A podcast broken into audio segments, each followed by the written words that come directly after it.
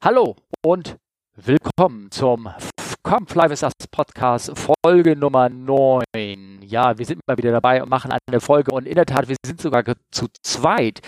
Also ich und da ist noch, hallo Olli, wie geht's dir? Hallo Steffen. Gut, danke der Nachfrage. Ich musste ja ein bisschen grinsen mit, wir sind sogar zu zweit. Ähm, erinnert mich an ein T-Shirt, was ich mal hatte. Da stand äh, vorne drauf, ich bin schizophren und hinten, ich auch. Okay, äh, ich dachte, es war nicht die größte XXL oder so, oder? Nein. So, ich bin zwei Öltanks oder sowas, hieß es doch früher immer, ne? Ja, genau, Art, genau. Na? Was ist denn so passiert so in der letzten Zeit? Ich glaube, die letzte Folge ist zwei Wochen her. Ich glaube, wir können doch bestimmt einiges erzählen. Ja, was ist alles passiert? Ähm, ich war ein bisschen fliegen zwischendurch. Ähm, mal wieder nach Südamerika nach sehr langer Zeit. Das fand ich sehr schön. Es ist so meine Lieblingsdestination. Also nicht Südamerika, sondern viele Destinations da. Hier fliege ich sehr, sehr gern hin.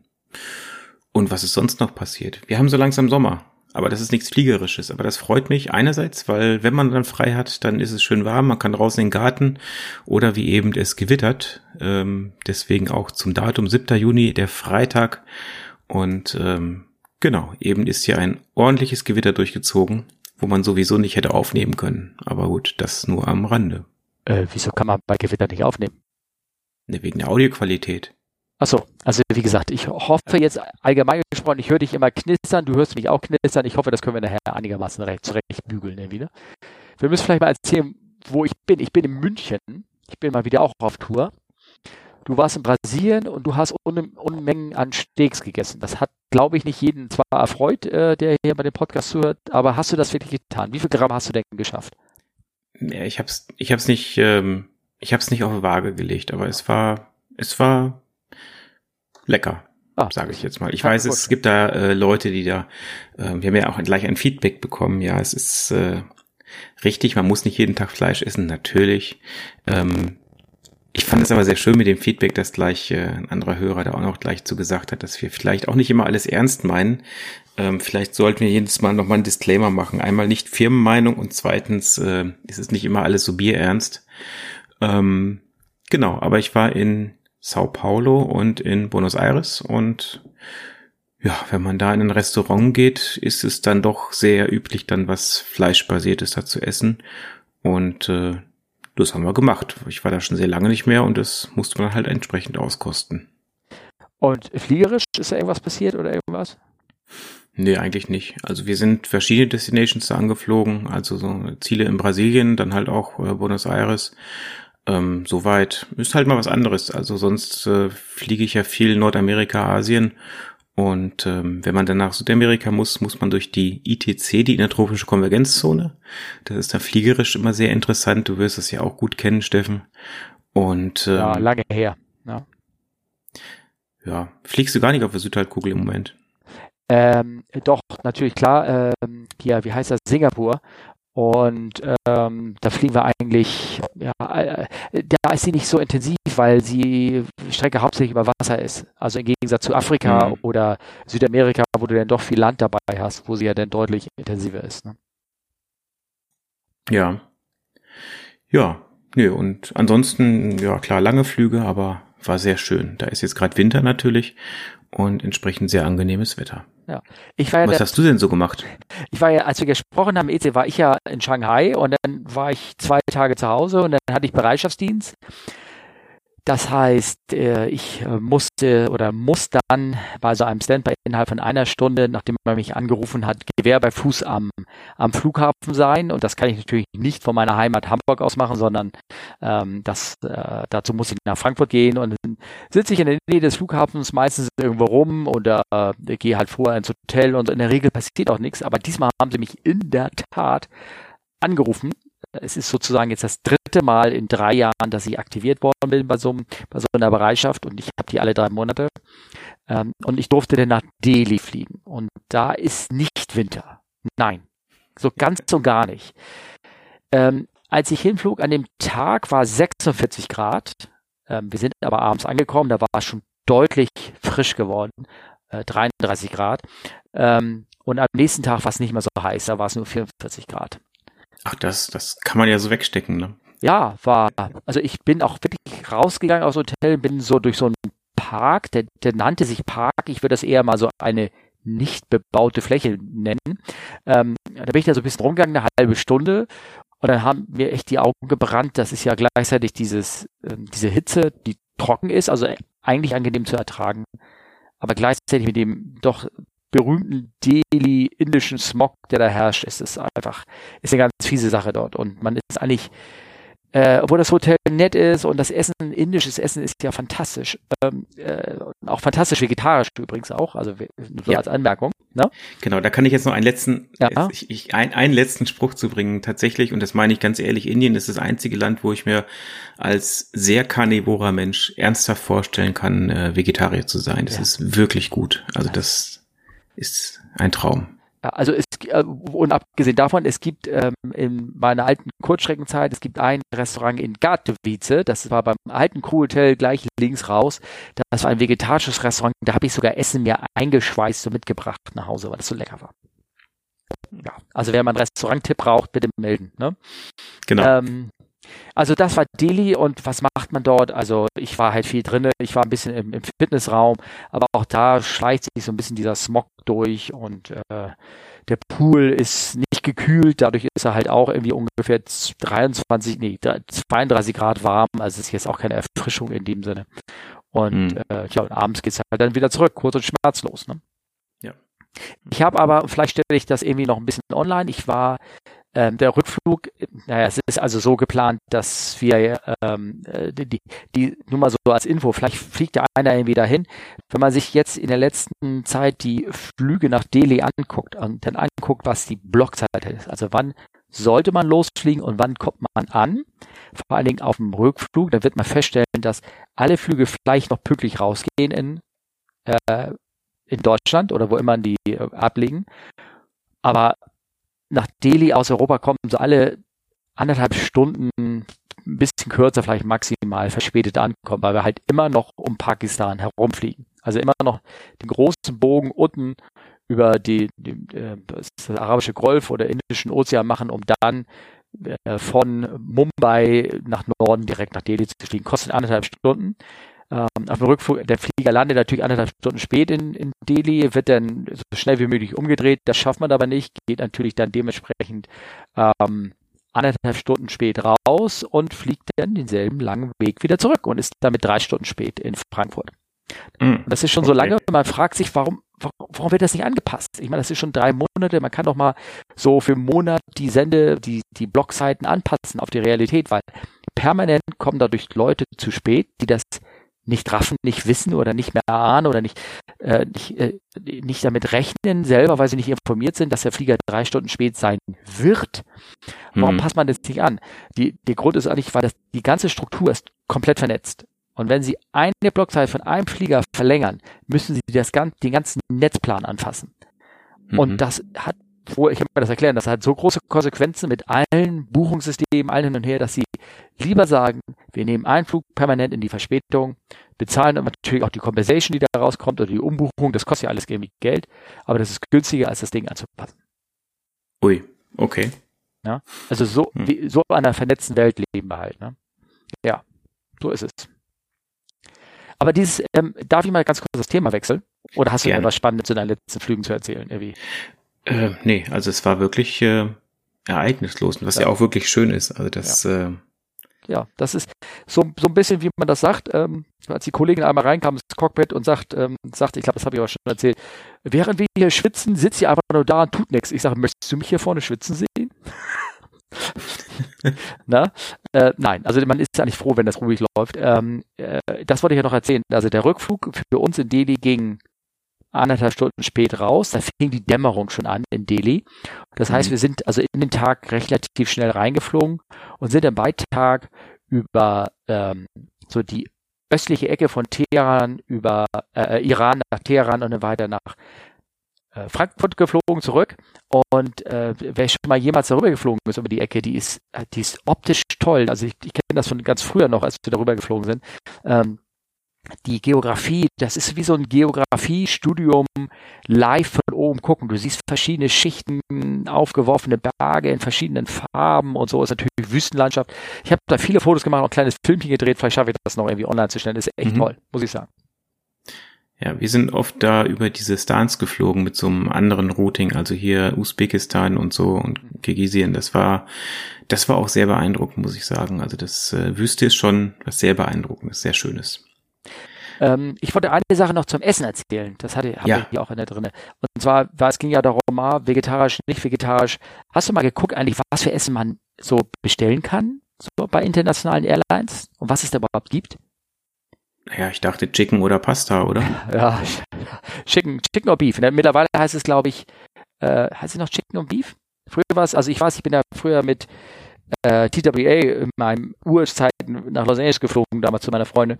Ähm, Chicken or Beef. Ähm, ich glaube, mittlerweile ist es wirklich Chicken or Veggie, ne? Chicken or Veggie sagen sie mittlerweile.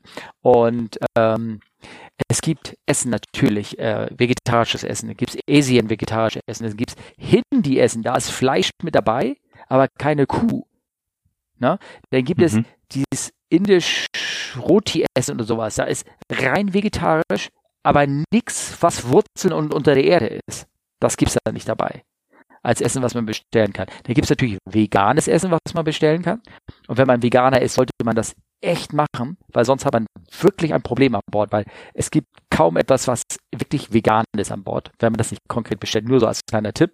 Mhm. Und natürlich dann äh, gibt's Kinderessen und dann gibt's noch lokales Essen. Wenn man denn aus Indien rausfliegt, dann gibt's halt indisches Essen als, als Menü, was man entweder bestellen kann oder was als Teil des Aussatzmenü, also wenn man in der richtigen Klasse sitzt, natürlich ähm, sich da bestellen kann. Asiatisch, wenn also Japan zurück, gibt's dann viele so japanisches Essen mit dabei, japanische Snacks, diese Reisrollen und irgendwas.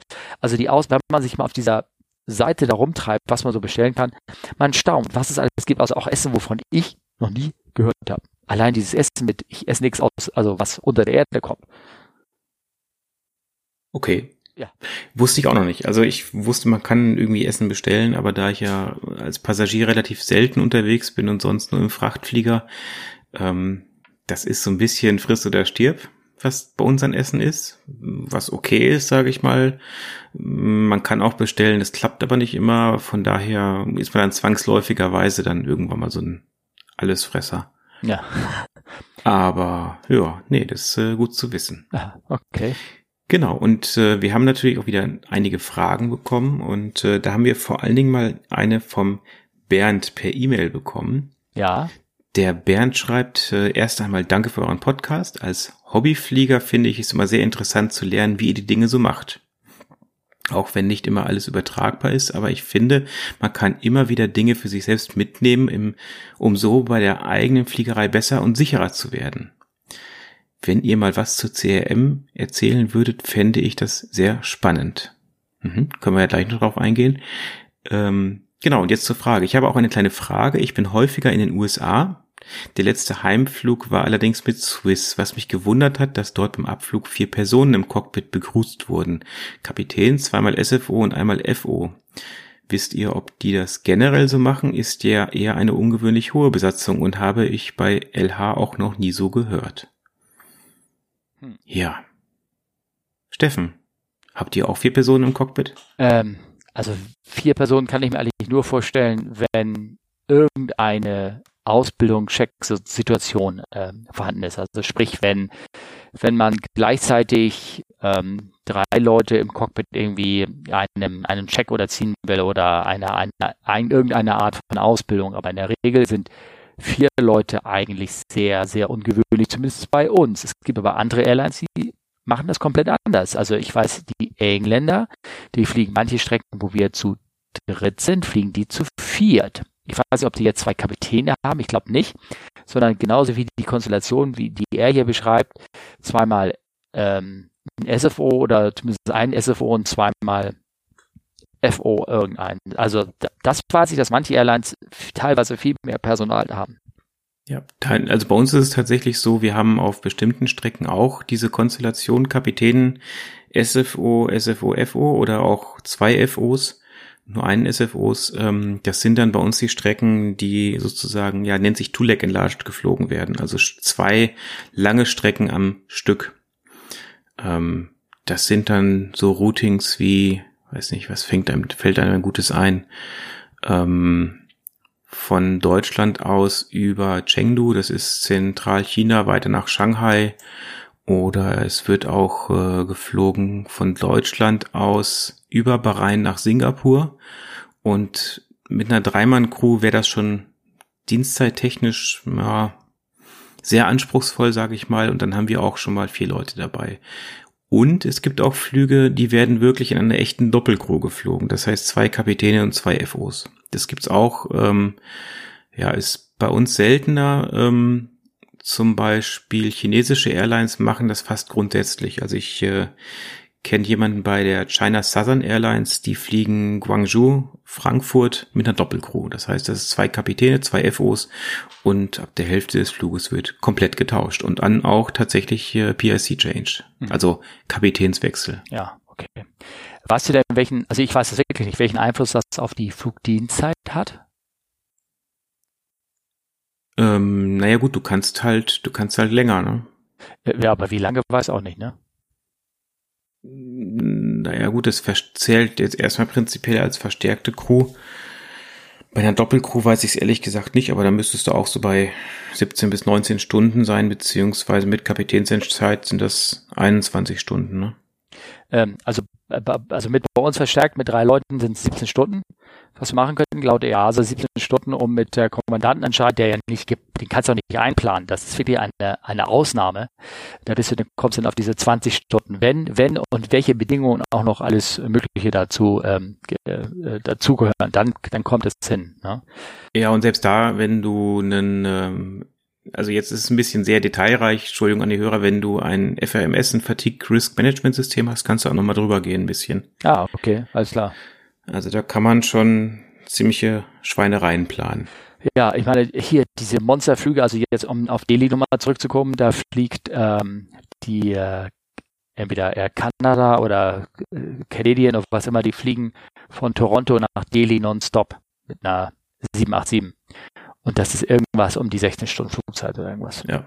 Also das sind, da, da muss es irgendwas geben, dass man, und da kenne ich mich allerdings nicht aus, was die Regeln da so extrem verlängert. Ich weiß, dass wir auch jetzt verstärkt nach Delhi geflogen sind, aber die eigentliche Flugzeit ist relativ kurz mit ähm, sieben Stunden, nee, mit acht Stunden normal so geplant.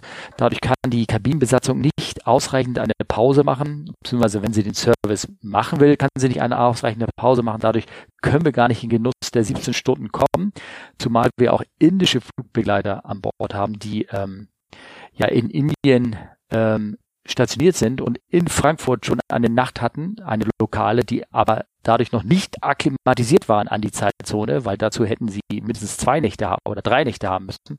Mit mhm. anderen Worten, dass da eine zusätzliche Person mit an Bord ist, das bringt uns im Falle einer Ausweichlandung und Kommandantenentscheid gerade mal eine Stunde mehr Flugzeit. Mhm. Okay. Also es kann kompliziert sein. Ja, das stimmt. Genau. Also von daher, Bernd, ja, es kommt tatsächlich vor, äh, vor allen Dingen Ausbildung. Ähm, oder halt, wenn es extrem lange Flüge sind. Und je nach Airline. Klar. Und ähm, genau, zum Thema CRM, ich denke, da können wir auch nochmal äh, in Ruhe das auf eine Themenliste setzen. Das, da kann man ja lange zu erzählen. Was ist CRM, Crew Resource Management? Ähm, ist halt die Art und Weise, wie wir zusammen im Cockpit arbeiten. Und äh, das ist manchmal sehr spannend, weil ja, das unter diesem Aspekt, wie bringe ich es rüber, dass es beim anderen richtig ankommt, natürlich ja nicht immer so läuft, wie man sich das so wünscht. Und genau, das, äh, da kann man lange und viel, glaube ich, zu erzählen. Ja, sehr lange. Ähm, also ich habe mir zumindest als Kapitän gemerkt, auch wenn du genau weißt, was der richtige Weg ist, quetscht deinen FO aus und frag ihn zu Tode. Äh, vielleicht hat er eine bessere Idee. Ja. Genau, und ich, ich denke mir immer, gutes CRM liegt darin, dass der Kapitän den Co-Piloten so schnell über den Tisch zieht, dass die Reibungshitze als Nestwärme empfunden wird. Äh, äh was? Also, äh, habe ich das jetzt gesagt? Ja, weiß ich, hast du nicht gesagt. Aber ich, äh, was ich immer empfehle als, als Tipp, äh, probiert es doch mal auch in der Ehe. Dass, wenn man, wenn man miteinander redet, funktionieren viele Dinge erstaunlich gut. Auch so in der Beziehung. Probiert es mal. Also wenn ich zu meiner Frau, also wenn sie irgendwas sagt und ich dann zu ihr hingehe und sage, Schatz, also ich habe jetzt das Gefühl, dass meine Nachricht nicht richtig bei dir angekommen ist. Ich glaube, das eskaliert dann so ein bisschen mehr. Ne, du, nein, als Mann musst du immer nur sagen, ja, Schatz. ja, genau. Und bloß nicht ja, ja, ne? Ja, ja, genau, genau, ne? Irgendwie, irgendwas. Hm. Ja. Ansonsten habe ich gar nicht so viel Feedback, oder? Äh, wir haben noch eine Frage von Henning, die ist noch offen. Ach, ähm, die, die würde ich mal. Ja, erzähl du mal. Ähm, der Henning schreibt, moin, Airbus hat mit dem ROPS and Landing Surveillance System eine interessante Neuerung im Programm, um zu vermeiden, dass bei der Landung der Runway, ja, die Runway unerwartet zu kurz ist. Frage dazu, wie wird das heutzutage ohne solche Software gemacht? Ähm, diese Software, ähm, lieber Henning, kenne ich so nicht als Boeing-Pilot. Ähm, ich habe eine grobe Idee, was sie macht. Und auch der A380 hat ja dieses BTV Break to Vacate System kann der Steffen ein bisschen was zu erzählen bei Bedarf. Ähm, aber wie macht man das äh, heutzutage? Man hat ähm, entweder Tabellen oder eine Software, die die Tabellen hinterlegt hat. Da gibt man dann die Landebahn ein, also sprich die Richtung. Das Programm oder die Tabelle beinhaltet dann noch, ob die Bahn äh, eine Steigung oder ein Gefälle hat. Ähm, dann guckt man, wie warm ist es, wie ist der Luftdruck, wie ist der Wind, ist die Bahn trocken, nass, Schnee oder anders kontaminiert. Und dann kommt man auf eine benötigte Landedistanz. Und ähm, ja, ganz einfach gesagt, ist die Distanz, die benötigte, zu groß, dann, also größer als die Runwaylänge, kann man sinnigerweise nicht landen. Und für den Fall, dass es gerade ebenso reicht, müssen wir natürlich dann gucken, dass wir wirklich da aufsetzen, wo wir wollen da haben wir normalerweise einen sogenannten Touchdown-Zone, wo man so ein bisschen mehr Platz hat. Ja, da ist dann halt nicht, also da muss man sich im Klaren sein, dass man halt nicht mehr so viel Reserven hat und muss halt sich Gates setzen, also Limit setzen, bis wohin man aufgesetzt haben muss und sonst äh, muss man halt nochmal eine Runde drehen und durchstarten. Aber vor allem, wenn ich jetzt richtig seine Frage war, wie hat man das ohne Software gemacht früher? Genau, Tabellen. Tabellen, genau. Jo. Vielleicht Haben wir immer noch an Bord und äh, also bei uns genau. zumindest könnten wir immer noch so nachschauen und ähm, das funktioniert. Also man kommt auf dieselben Werte wie die Software, bloß die Software ist natürlich ein bisschen schneller.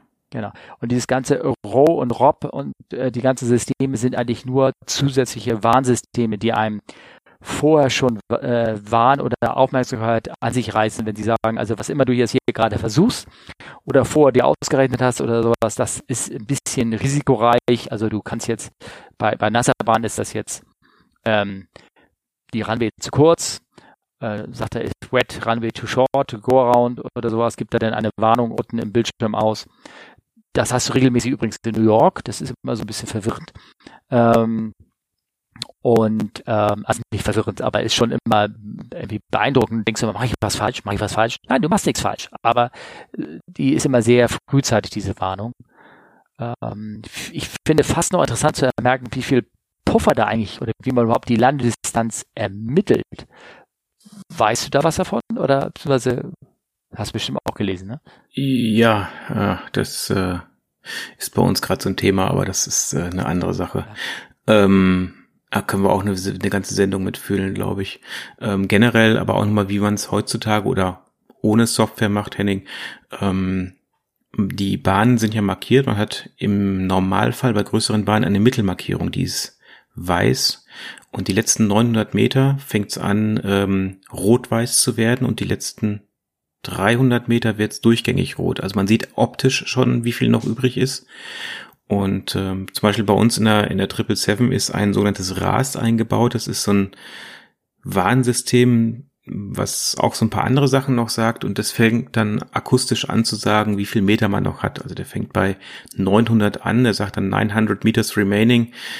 Dann sagt er irgendwann 600 remaining, 300 remaining und Schmankerl am Ende, er sagt tatsächlich 30 Meters remaining zwar doppelt so laut, ne? Oder dreimal so laut, ne? Wo ich mir denke, wenn du das hören kannst, ist es zu spät. Aber das nur am Rande. Also habe ich mich schon mal gefragt, wozu braucht man diese Meldung noch? Aber ja, ich werde es wohl nicht verstehen. Ja. Also wenn, ähm, ähm, also man sollte ja noch dazu sagen, dass diese Landedistanz, um jetzt die Leute wieder ein bisschen zu beruhigen, die wird zwar, ich sag mal so, ermittelt durch aktuelle Flüge, aber an, auf einen sehr extrem theoretischen Weg, indem man halt ähm, wirklich Landung macht, die, die jedem Passagier das Essen aus dem, aus dem Gesicht treiben würden, weil mit maximal erlaubter Sinkrate, maximales äh, Abbremsen, äh, ohne Schubumkehr äh, versucht man praktisch, also sich die optimalen Punkte, wie wäre denn die optima das optimale Aufschlagen des Flugzeuges mit optimalen Bremsen, wo würde er denn bei dem und dem Gewicht und der, der Geschwindigkeit stehen bleiben und dann schlägt man Puffer drauf und die Puffer sind ähm, ähm, ja, äh, ich glaube 1,67 oder irgendwie sowas. Ne? Genau, normalerweise 1,67. Da ist aber auch viel, ja, was heißt viel in der Mache? Also man, man überlegt da auch, das zu, nochmal anders zu betrachten. Ähm, dieser Puffer mit ähm, 1,67, ja, der ist für eine trockene Bahn, ja. wenn man jetzt mit der nassen Bahn fliegt, ist dieser Puffer, man mag es kaum glauben, ein bisschen kleiner und bei kontaminiert noch kleiner. Und gut, da ist es dann einfach auch, dass dann man als Pilot gefordert ist, dass man da halt ähm, entsprechend auch für sich auch Puffer einbaut und äh, dann im schlimmsten Fall halt sagt, dann fliege ich halt zu meinem Ausweichflughafen. Ne? Ja, genau. Ähm, also nochmal ganz kurz die Warnung. Ich kenne ja Frau Raas, ne? Frau Raas und äh, hat ja angeblich was bei uns auf dem Bobby mal mit dem Radio Timmermann, äh, Radio Timmermann gehabt, aber es war nur so intern. Ich glaube, das habe ich auch schon erzählt. Ähm, also äh, das ROW, Runway Awareness System, das hat in sowas wie gesagt, keep Max Reverse, keep Max, Max Braking, Max Braking und wenn du weißt schon, also Max Braking und Max Reverse, wenn sich das Ding anschreit, dann ist, dann wirst du wahrscheinlich auch demnächst irgendwann 30 Meters hören. Ja, genau. Ja. Gott, wir telefonieren, wir reden ja schon wieder relativ lange. Sollen wir den aktuellen noch Fall besprechen oder wollen wir gleich wieder zu unserer kleinen Geschichte kommen oder so? Lass uns mal zur kleinen Geschichte gehen. Ich äh, muss hier gleich auch noch ein bisschen was machen zu Hause, um ehrlich zu sein. Okay. Ähm, die Zeit fliegt immer. Okay. Wortwitz, ahaha. Entschuldigung. Ja, ja es ist, äh, dann müssen wir das auch. Wir hatten so ein bisschen Thema ja über Sprachverwirrung äh, geredet, was es so als mögliche ähm, in der Luftfahrt an ICAO und äh, Sprachsysteme und äh, was uns selber mal passiert ist und sowas. Dann schieben wir das nach hinten, okay? Ja, das machen wir doch in Folge Nummer 10. Wunderbar. Aber ich muss trotzdem sagen, seit unserer letzten Folge sind für mich Welten zusammengebrochen. Schieß los. Da bist du mit signifikant dran schuld. Also, du hast gesagt, im Frachterpilot muss ja immer einer vorne sitzen. Und man darf auch manchmal eine Begleitung mitnehmen. ja? Und dann hast ja. du mir erzählt, halt, das hast du erzählt. Du hast mir erzählt, dass der andere ja, weil er nicht weg kann, kann er auch nicht schauen, was hinten los ist.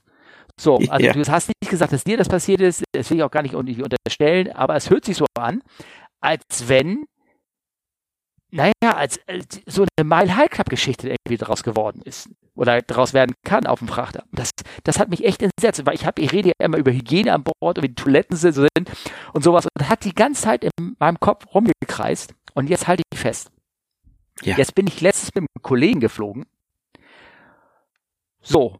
Und was der mir erzählt hat, ich bin aschfahl, für mich sind wirklich Welten zusammengebrochen. Also, folgendes. Er flog mit seiner frischen Freundin, also ne, ganz mhm. über beide Ohren verliebt und irgendwas, flog er in der letzten Reihe von irgendwo nach irgendwo. Ne? Mhm. Sie haben sich beide die Händchen gehalten. Der Flugbegleiter, der hinten in der hinteren Galley am Wuseln war, auf dem 320, was immer, der ist denn so nach vorne gegangen mit seinem Wagen, hat die Leute bedient und war dann auch schon mehrere Reihen voraus, sagt er, und dann ist sie auf Toilette gegangen und äh, dachte, da konnte er sie ja nicht alleine lassen und ist er hinterher ihr Auto auf die Toilette rauf, ne? Mhm. Äh, ich find's furchtbar, was da passiert. Ich kann mir das nicht vorstellen, wenn ich das meiner Frau erzähle. Und, erzähl und ich erzähle, das hat mich erzählt, die, die sagt, du bist so beknackt. Auf jeden Fall, er hat mir das so erzählt. Und ich sage, kann ich die Geschichte so erzählen? Sagt er, ja, kannst machen. Also mit anderen Worten, ja, genau, ich male es nicht weiter aus er kam irgendwie wieder von der Toilette zurück. Sie kam irgendwann wieder von der Toilette zurück. Die waren nicht in zwei separaten Toiletten. Haben sich wieder hingesetzt. Ne? Und sie dachten, sie sind, das war die letzte Reihe, es war alles ruhig, es war schon so dunkel, denken, hat keiner gesehen. Da kam der Kollege mit seinem Wagen wieder zurückgefahren, ne? baute hinten den Wagen ab, ging dann irgendwann wieder nach vorne, kam dann zurück, das war noch die Zeit, wo es immer noch so Postkarten an Bord gab, ne? und mhm. überreichte mit einem feierlichen Grinsen eine Postkarte den beiden, unterschrieben von der gesamten Crew und auch dem Cockpit, wo drauf stand, Welcome to the Mile High Club. ja. Ich habe ihn ja. angeguckt, ich habe gesagt, sag mal, du, äh, ich verstehe, du kennst die, äh, er war jung, er brauchte das Geld oder ich weiß nicht, was er gesagt hat. Also ich war fix und fertig. Ich war fix und fertig. Leute, trotzdem, streicht das aus eurer Fantasie. Das ist nein, nein, nein. Nein. Wobei ich habe ein Video bei YouTube gefunden, da wird das auch gezeigt. Aber jetzt kann ich ja verlinken. Oh. Oh. Ja. Nee, und vor allen Dingen die Toiletten, aber das hatten wir ja schon. Siehst du, deswegen kann ich die Fracht nur empfehlen. okay. Okay. Äh, naja, äh, okay. Ich Was glaube, erzählst, ich merke das schon hier. Bei mir ist der Zug abgefahren oder das Flugzeug weggeflogen. Wollen wir mal so sagen.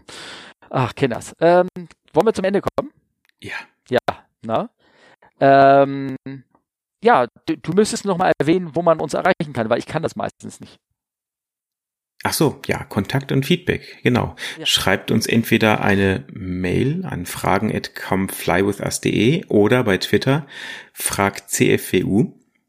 Cool. Ja, ist Respekt. das nicht gut? Ja, ich hab genau. Schon, ich habe ich hab so lange geübt. Ja, Respekt.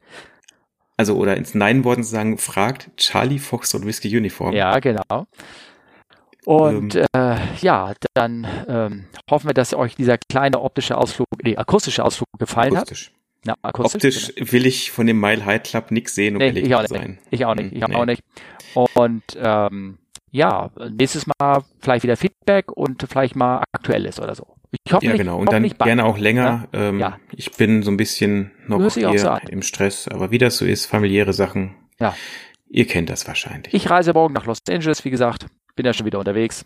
Ähm, jetzt in München gerade auch wieder Standby gehabt für den München. Und ähm, äh, dann, äh, ich hoffe, ich freue mich auf meinen Urlaub ähm, Ende Juli. Ende Juli. Ende Juli. Soll ich dir sagen, wie lange ich jetzt frei habe? Weiß nicht. Aber du hast Elternzeit. Vier Wochen. Vier Wochen. Das ist so toll. Ja, genieß. Hau rein. Ja. Na? ja. Genau. Alles klar. Dann, äh, ja, macht's gut. Gerne Feedback äh, an die bekannten Adressen und ja. bis bald. Mal. Bis bald. Okay. Tschüss. Tschüss. Tschö.